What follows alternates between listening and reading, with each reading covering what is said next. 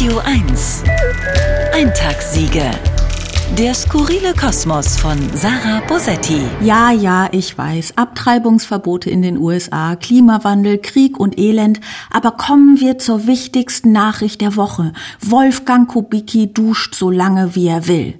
Und das ist doch beruhigend in dieser chaotischen Welt, bei all den Nachrichten, die uns selbst vor Schreck in der Dusche ausrutschen lassen, all diese Leute, die irgendwas von uns wollen, dass wir sparen, uns einschränken, solidarisch sind, dass wir jetzt drei Monate lang mit dem Pöbel zusammen Zug fahren, der sich das plötzlich leisten kann, und dass wir nicht mehr so lange duschen, um weniger Gas zu verbrauchen. All das könnte uns aus der Bahn werfen, aber das tut es nicht, denn wir haben ja immer noch eines, die Möglichkeit, uns Wolfgang Kubicki unter der Dusche vorzustellen vorstellen. Ich stelle mir das wirklich vor. Also jetzt nicht bildlich und wenn doch, dann in einem gesitteten Close-up auf sein Gesicht. Aber ich stelle mir vor, dass Wolfgang Kubicki das Spiegel-Interview mit Robert Habeck gelesen hat, in dem dieser sagt, dass er seine Duschzeit verringert hat und dass Herr Kubicki daraufhin sofort wutschnaubend sein Handy zur Seite geworfen hat und ohne sich zu entkleiden unter die Dusche gestürmt ist. Einfach aus Trotz.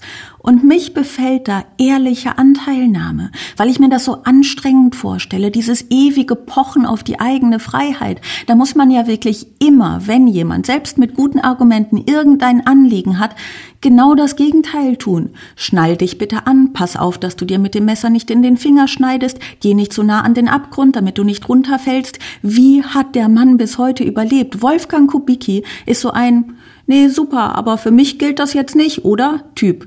Das hat schon mit der Pandemie nicht so richtig harmoniert. Wieso sollte es das in irgendeiner anderen Situation tun, in der gesellschaftliche Solidarität gefragt ist?